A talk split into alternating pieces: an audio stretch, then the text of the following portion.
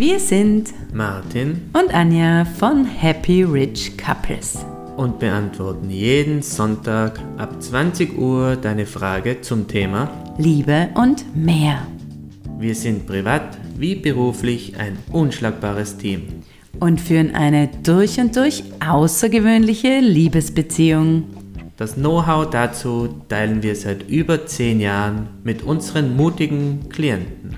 Ja, es braucht Mut, um sich auf so etwas Magisches und Machtvolles einzulassen. Denn wir zeigen Menschen den Zugang zu echter Freiheit und wahrem Frieden, insbesondere in der Beziehung zu sich selbst und zum Liebespartner. Der Weg dorthin führt über die Entwicklung des eigenen Bewusstseins. Nur wer weiß, wie der Hase läuft, kann zwischen förderlichen und nicht förderlichen Aktionen in seinem Leben unterscheiden. Und genau da setzen wir an. Wir zeigen bestehende Paradigmen auf und weisen Wege, diese so zu verändern, damit Träume keine Schäume mehr bleiben müssen.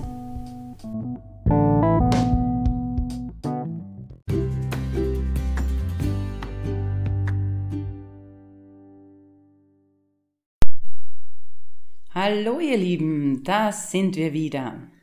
Danke für eure Rückmeldungen zu unserer Premiere und wir freuen uns auch über eure Fragen, die ihr uns zugesendet habt. Ja, und dann kommen wir auch gleich schon zur ersten Frage. Peter schreibt. Im reifen Alter und nach mehreren Langzeitbeziehungen habe ich begonnen, mich für eine viel jüngere Frau zu interessieren. Das fühlt sich wie Liebe an, aber ist so etwas nach zwei, drei vorgegangenen Lieben überhaupt noch möglich? Ich denke, wir sollten uns zuerst einmal die Definition von Liebe anschauen. Was ist denn Liebe überhaupt? Das ist so ein großes, hochschwingendes Wort und doch, wenn man genauer hinsieht, können die wenigsten was damit anfangen. Also Liebe ist eigentlich der Ursprungszustand, aus dem wir alle kommen. Bevor uns, muss man sagen, das Fürchten gelehrt worden ist. Im besten Fall bewegen wir uns im Laufe unseres Lebens, unserer persönlichen Entwicklung wieder zurück in diesen ursprünglichen Zustand. Und dazu ist prinzipiell eigentlich jedes Mittel recht. Wir gehen so weit, dass wir sagen, es gibt nur Liebe oder Angst. Das heißt, die Abwesenheit von allen Ängsten ist dann sozusagen die pure Liebe. Und das Ziel im Leben sollte ja auch sein, jeden zu lieben und sich somit auch von allen Ängsten zu befreien, denn das bedeutet ja Freiheit. Das klingt jetzt vielleicht für viele wie ein Fass ohne Boden, aber der Weg dorthin ist prinzipiell einfach, wenn auch nicht leicht.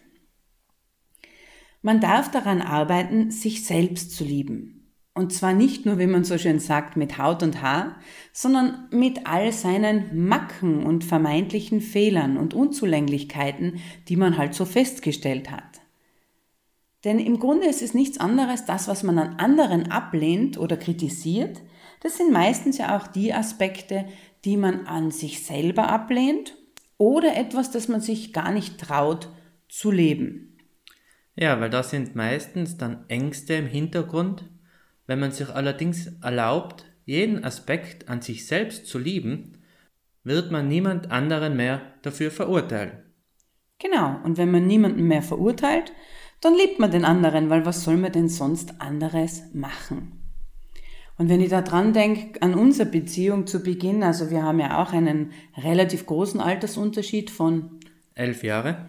Genau, elf Jahren. Und äh, ja, da am Anfang war das schon sehr schwierig für mich, vor allem mich auch mit dir in der Öffentlichkeit zu zeigen, weil ich habe immer gedacht, oh Gott, äh, die Leute werden sagen, äh, ich bin seine Mutter. Ja. Und ich wollte mich dann auch gar nicht so rausbewegen und wir haben uns da mehr so immer nur daheim getroffen oder halt irgendwelche Aktivitäten, wo man bestmöglich niemanden begegnet. Aber auch damals schon haben wir eigentlich dann postwendend die Bestätigung erhalten, dass Gedanken, wenn man sie nur lange genug denkt, auch wahr werden. Denn es gab dann wirklich diese eine Situation, wo mich jemand gefragt hat, naja, und wer sind jetzt Sie? Sind Sie seine Mutter? Boom. Also ja, da sieht man mal, wo Ängste einen hinbringen, weil eben die Kraft der Gedanken so stark ist. Es war jetzt vielleicht kein so ein großes tragisches Beispiel, aber es war schon ein Beweis dafür, wie das Ganze funktioniert. Das Fazit daraus, wer sich selbst lieben kann, wird auch alle anderen lieben und hat dann die absolute freie Wahl, mit wem er seine Zeit verbringen möchte. Wir in Tirol sagen, wenn's passt, dann passt's. Genau. Also lieber Peter, genieß deine Erfahrungen, denn schließlich sind wir nur wegen der Erfahrungen hier auf die Erde gekommen. Die nächsten Songs sind für dich und deine neue Liebe.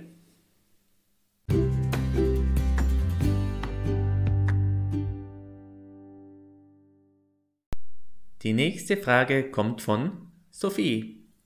Hallo Martin und Anja. Mein Mann 48 und ich 45 sind seit einem Jahr hier auf der Insel. Finanziell läuft es bei uns bestens. Wir haben ein Online-Business.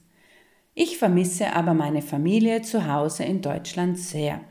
Am liebsten würde ich zurückgehen. Er will davon aber nichts wissen. Wie kann ich ihn überzeugen, mit mir zurück nach Deutschland zu ziehen?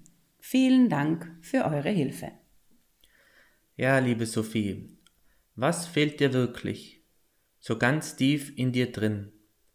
Bist du dir sicher, dass diese Sehnsucht, diese Leere in dir verschwindet, wenn ihr wieder zurück in Deutschland seid? Jeder Mensch lebt ja nach seiner eigenen Wahrheit und möchte seine vermeintlichen Bedürfnisse erfüllen ohne je darüber nachgedacht zu haben, ob es wirklich seine eigenen Bedürfnisse sind. Ganz viele Menschen leben einfach nur das nach, muss man wissen, was, sich bei Person, was sie sich bei Personen in ihrem Umfeld abgeschaut haben.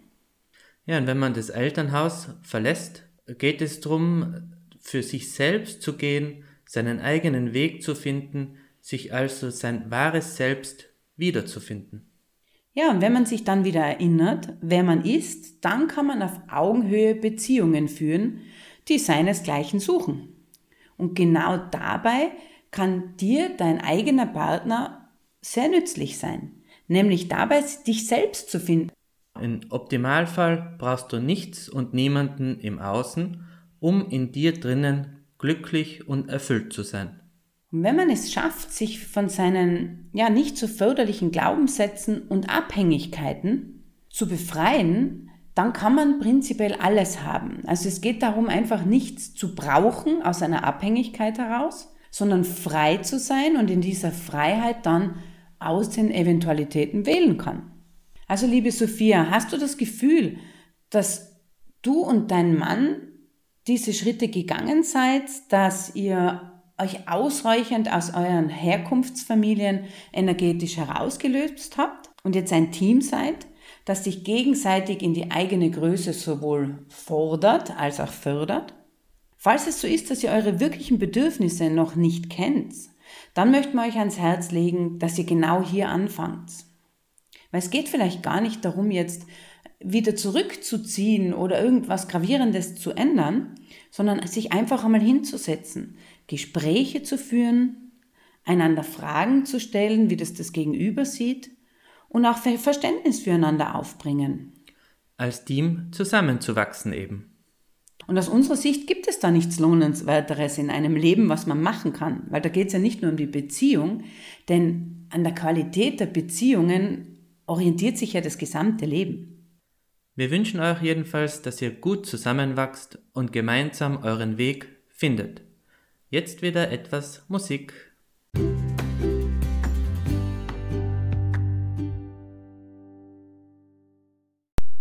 Sind wir wieder. So, Schatz, liest du die nächste Frage von unseren Hörern? Mein Mann und ich sind in Rente. Seit seinem Schlaganfall vor drei Jahren beteiligt er sich gar nicht mehr an den täglichen Arbeiten und lässt sich nur noch bedienen. Doch wenn wir beispielsweise auf einer Feier sind, tanzt er sogar. Auch die Kinder und Enkelkinder brauchen meine Unterstützung. Es bleibt alles an mir hängen. Aber ich kann nicht mehr. Meine Freundin hat zu mir gesagt, tu doch einfach mal nichts und schaue, was passiert. Aber das geht doch nicht. Es ist doch meine Aufgabe, mich um die Familie zu kümmern. Habt ihr einen Rat für mich? Liebe Grüße, Malis. Ja, Malis, danke für deine Frage. Das ist natürlich keine einfache Situation. Das können wir uns gut vorstellen. Du musst dir das ungefähr so denken. Wenn zwei Menschen sich begegnen, dann treffen zwei unterschiedliche Persönlichkeiten aufeinander. Das kennt man ja. Und diese zwei unterschiedlichen Menschen haben ein unterschiedliches Repertoire an Gewohnheiten. Die sind meistens geprägt vom eigenen Umfeld, des vergangenen Lebens, insbesondere von der Kindheit. Im Normalfall war das in den letzten Jahrhunderten so, dass sich ein Paar gemäß der gesellschaftlichen Vorschriften einfach arrangiert hat. Das heißt, man hat halt irgendwie geschaut, dass man nach ja, den gesellschaftlichen Normen sich streckt und ist in seine zugedachte Rolle geschlüpft und hat dann einfach sein Bestes gegeben. Und das eigene Paradigma, also dieses Netz, das gewoben ist aus all diesen antrainierten Gewohnheiten, hat dafür gesorgt, dass man nicht aus seiner Rolle fällt. Aber jetzt ist es so, dass immer mehr Menschen sich dessen bewusst werden, dass es das eigene Paradigma ist, das zu 100 Prozent für die derzeitige Lebenssituation verantwortlich ist. Also wenn man in seinem Leben jetzt etwas verändern möchte, dann muss man unweigerlich an seinem Paradigma Veränderungen vornehmen. Ja, das ist wahrscheinlich die schwierigste, aber auch gewinnbringendste Arbeit, die man in seinem Leben machen kann. Schwierig ist es deshalb, weil dieses Paradigma einem Sicherheit vorgaukelt. Und Sicherheit ist doch so etwas Schönes, das es in Wahrheit leider gar nicht gibt. Nach einer kurzen Pause, liebe Marlies, schauen wir uns dein Paradigma an.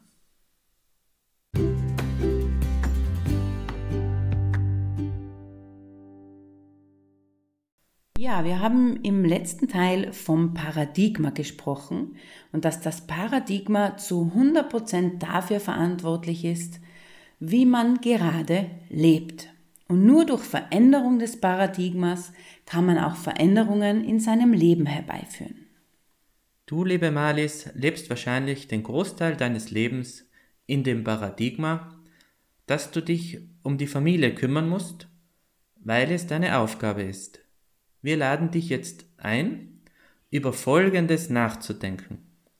Was wäre, wenn du deine Lebensrolle neu schreiben könntest? Ganz nach deiner Vorstellung. Was wäre, wenn du rein gar nichts musst und alles darfst? Den Satz müssen wir nochmal wiederholen. Bitte an alle Hörer, fragt euch das mal. Was wäre, wenn du rein gar nichts musst und alles darfst? Denn genau so ist es. Und das Einzige, was dich jetzt daran hindert, ist ja dein Paradigma. Und das Gute daran ist, dass du das ändern kannst. Und zwar nur du. Und zwar indem du Schritt für Schritt deine nicht förderlichen Gewohnheiten durch förderliche ersetzt. Also der Tipp von deiner Freundin ist eigentlich ein sehr guter Tipp. Allerdings ist es für dein Paradigma wahrscheinlich ein zu großer Sprung. Denn selbst wenn es dir gelingen sollte, dass du mit viel Mut den Tipp umsetzt und dich hinsetzt und sagst, so, auf den Tisch haust vielleicht noch und sagst, ich mache jetzt gar nichts mehr, selbst wenn dir das gelingt, dann ist es immer nur die halbe Miete, denn du musst es ja dann auch durchziehen. Das nützt nichts, wenn du dann auf Widerstand stoßt in deiner Familie und die dich dann eigentlich dazu nötigen, dass du doch wieder das machst, weil du es immer gemacht hast. Das schafft dein Verstand wahrscheinlich nicht von jetzt auf dann diesen großen Sprung zu machen. Deshalb Tipp von uns, beginne damit mal einfach hin und wieder Nein zu sagen. Nicht jedes Mal, wenn jemand was von dir will, aber so vielleicht jedes dritte Mal zählst du vielleicht mit. Zweimal sagst du ja, einmal sagst du nein. Und wahrscheinlich oder sogar mit ziemlich, ziemlicher Sicherheit wird es bei deiner Familie erstmal auf Widerstand stoßen. Es kann sogar sein, dass sie dich fragen, ja, sag mal, bist du jetzt völlig verrückt geworden? Du hast doch immer alles gemacht, was ist denn jetzt los mit dir? Und das ist deshalb, weil auch die haben ein Paradigma. Und dieses Paradigma von ihnen ist halt einmal gewöhnt, dass du anstandslos funktionierst. Aber bitte mach dir keinen Kopf darüber nach deinem Nein, wer die Arbeit denn jetzt sonst macht. Denn in dem Moment, wo du das Angebot, das ist ja im Endeffekt ein Angebot, abgelehnt hast, ist es nicht mehr deine Angelegenheit. Genau, weil es gibt so viele Menschen, die sich in Krankheit oder in den Tod flüchten, weil sie nicht den Mut aufbringen können, auch mal Nein oder Stopp zu sagen. Kann man sich das vorstellen? Menschen wählen lieber Krankheit oder Tod, anstatt ihr Paradigma anzugehen und zu verändern. Aber wenn sie dann diesen Weg eingeschlagen haben, dann können sie ihrer Familie ja gar nicht mehr dienen. Und ich habe schon das Gefühl, Malis, dass du deiner Familie ja eigentlich gerne dienst, nur halt nicht mehr in diesem intensiven Rahmen. Also das Beste, das du für dich und damit auch für deine ganze Familie tun kannst, ist deine eigenen Bedürfnisse ernst zu nehmen. Dir Zeit für dich zu nehmen und das immer mehr zu deiner Gewohnheit werden zu lassen. Weil dann kannst du deine Familie wieder auf ganz einem neuen Niveau genießen. Also viel Erfolg, Malis, und schreib uns gerne, wie es mir, dir mit der Umsetzung des Nein-Sagens geht. Ein bisschen Musik für euch.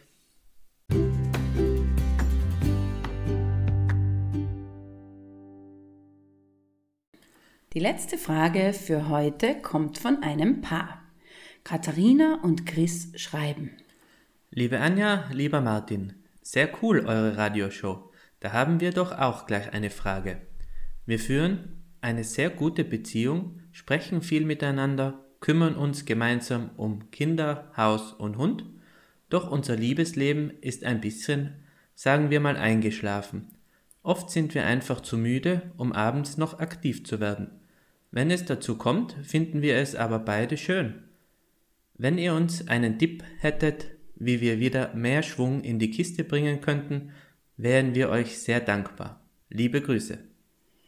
Ja, ihr Lieben, ich glaube, da seid ihr nicht die Einzigen, denen es so geht. Der Alltag nimmt einfach sehr viel Raum ein, man hat so viele Dinge, die man scheinbar erledigen muss. Ja, ist dann einfach irgendwann einmal müde, das ist ganz klar. Und dann gibt's ja auch noch diese Gedanken, dass man zuerst alles fertig machen muss, bevor man sich dann sozusagen dem Spaß widmen kann. Genau, wir nennen das Arbeitsparadigma. Zuerst kommt die Arbeit, dann das Vergnügen. Ich glaube, den Spruch kennt jeder. Was muss man alles noch fertig machen, bevor man endlich Spaß haben darf? Aber in Wahrheit geht doch die Arbeit viel schöner und besser von der Hand, wenn man sich zuerst dem Vergnügen widmet. Das ist eigentlich eine totaler, eine blöde Programmierung, die mit diesem Arbeitsparadigma. Also ich persönlich muss sagen, dass ich so nach diesen mega Höhepunktabenden, nenne ich es jetzt mal, in der Früh total beflügelt aufstehe und so richtig mit Vollgas in den Tag starte. Also eine unserer Übungen, die wir gerne auch unseren Klienten weitergeben, ist sich einmal überlegen, was wäre denn so die absolut traumhafteste körperliche Verbindung, die ich mir überhaupt nur vorstellen kann. Mit allen Feinheiten, Extras, Features, was auch immer, was so in der Fantasie irgendwo begraben liegen. Weil manche Dinge die stempelt man von vornherein schon ab, die man vielleicht früher mal erlebt oder geträumt hat und sagt, ja, nein, mit diesem Partner oder mit dieser Partnerin, da hm, geht es nicht so oder funktioniert nicht so. Wenn man all diese Gedanken mal weglässt und einfach sagt, wenn ich jetzt das Drehbuch für meine optimale körperliche Verbindung aus meinen Träumen schreiben könnte, wie würde das lauten? Und da sich hinzusetzen das wirklich zu machen also die höchsten Fantasien mal auf Papier bringen. Genau, und wir haben das auch gehabt, dass die Anja einfach sehr gerne sehr viel gearbeitet hat Und wir sind nachher draufgekommen, dass es gut ist, wenn ich sie unterm Tag auch mal zu Pausen für sich selbst einteile und sage, geh dir ein bisschen ausruhen, entspann dich ein bisschen und um Energie zu haben für was auch immer am Abend. Genau, und wenn man dann diese, diese Ausarbeitung gemacht hat, dann den Mut aufzubringen und die einfach mal mit seinem Partner zu teilen. Also wenn das beide machen, dann offenbaren ja sozusagen beide ihre innersten Fantasien und dann einfach einmal wertfrei miteinander zu teilen. Es ist einfach nur ein Drehbuch, das vielleicht irgendwann einmal sich super gut als Film verkauft äh, und muss auch gar nicht jetzt umgesetzt werden. Oder sagen wir einfach so, alles kann sein, aber nichts muss sein. Einfach mal offen an diese Vorstellungen drangehen. Und aus dem heraus kann es ja dann sein, dass man sagt, hey, wir probieren mal was Neues aus. Dann kann man sich natürlich auch spezielle Abende frei halten, dass man einfach sagt, okay, an diesem und jenen Tag, da planen wir uns Zeit ein, die wir miteinander verbringen, wo wir uns gegenseitig Gutes tun und auch am Tag vielleicht uns dann nicht so voll planen, dass wir am Abend total fertig und ausgelaugt sind.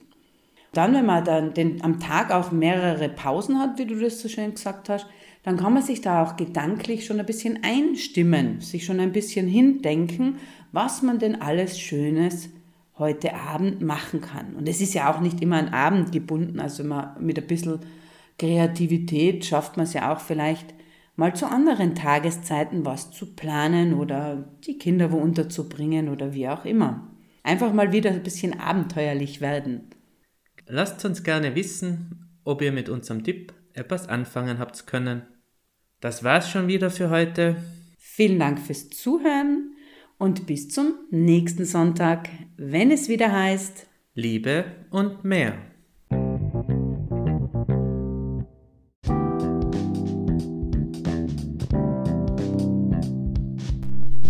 Welche Herausforderung plagt dich in deiner Liebesbeziehung gerade am meisten?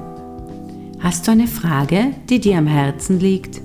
Dann schicke uns eine E-Mail an radio at happyrichcouples.com und sei nächsten Sonntag ab 20 Uhr wieder dabei, wenn wir mit ein bisschen Glück deine Frage beantworten. Selbstverständlich gerne anonym.